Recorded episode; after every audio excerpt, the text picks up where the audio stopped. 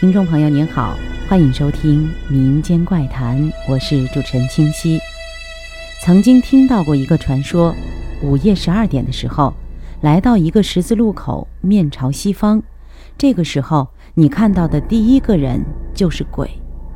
当然，这只是一个传说，我也从来没敢去试过，我相信也不会有人去试吧。言归正传。海子是我大学同学，典型的东北男人。海子今年二十八岁了，但他一直强调自己是八零年出生的，为人非常风趣，非常讨女孩子喜欢。海子上大学以前曾经做过木材生意，从东北老家运送木材到俄罗斯边境，生意利润不错，也算是小赚了一笔。后来据他说，因为热爱艺术。才来到北京上的大学。这件事情就发生在海子来北京以后。零四年我们大学毕业，各自在北京租了房子。我比较倒霉，住进了前面提到的老屋里。海子和几个男生在北京西四的一个胡同里租了一套三居室的房子，在胡同的深处，从胡同走出来得近十分钟的时间。但房子不错，位置也不错，便一直在那儿住了下来。零四年冬天的一天，海子和几个朋友吃完火锅，便打车回家。胡同很小，车进不去，海子便在胡同口下了车。车到胡同口，已经是夜里一点多了。那天海子喝的不少，已经是半醉的状态。坐了车以后，胃里翻腾的厉害。下车就靠在墙边哇哇大吐起来，吐完之后，孩子歪歪斜斜的便朝家里走去。刚走了不到十米，孩子就听到身后传来了一阵女人的脚步声。在深夜的胡同里，高跟鞋的声音清晰异常。孩子想，居然还有女人和自己一样大半夜的才回家。孩子一边走一边轻轻地哼着歌。那个脚步声就一直在他身后，一直到楼下。孩子心里奇怪，这女人也住这儿。于是他便停住，准备回头看看。结果他刚停住，那个脚步也停住了。等他回头看的时候，身后空无一人。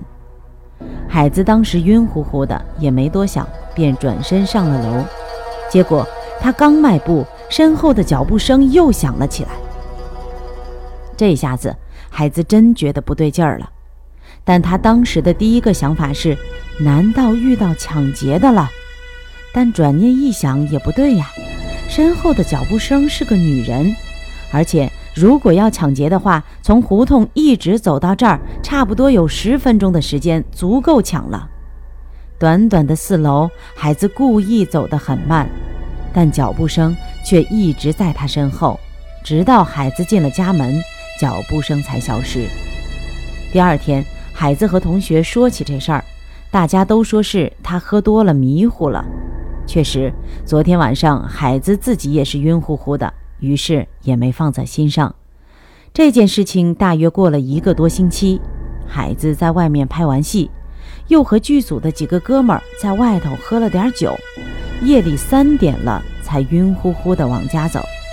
刚走到胡同口，海子突然就想起了那天晚上的事情，心里就有些发毛。于是他深吸一口气，两腿一抬，就开始跑了起来。一口气跑了好几百米，身后并没有听到什么脚步声。海子松了一口气，气喘吁吁地停了下来，一屁股坐在胡同边上的一张椅子上。这里是平时居民健身的地方，放着一些健身器材和几把椅子。海子从包里拿出一根烟，点上，突然觉得脸上痒痒的，伸手一摸，吓了一跳，是女人的长发。海子惊骇之下就要回头，可是这个时候他才发现自己脖子怎么都动不了，那缕长发还在他的脸上晃来晃去。感觉是一个女人站在他的身后，低着头，结果头发耷了下来。正在这个时候，海子就感觉到一个女人的声音：“请你不要回头，请你不要回头。”孩子后来说：“真的是感觉到的，耳朵好像没有任何声音，可是就感觉到有人这样对他说。孩子吓得浑身发抖，但他平时素来胆大。当时孩子心想：豁出去了，怎么也比吓死好。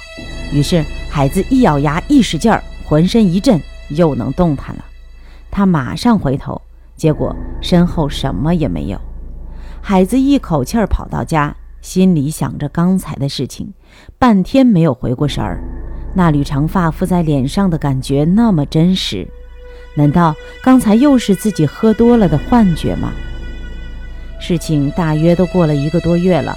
有一天，海子带外地的朋友去游玩，一个老和尚看了海子半天，对他说：“小伙子，最近是不是遇到什么奇怪的事情了？”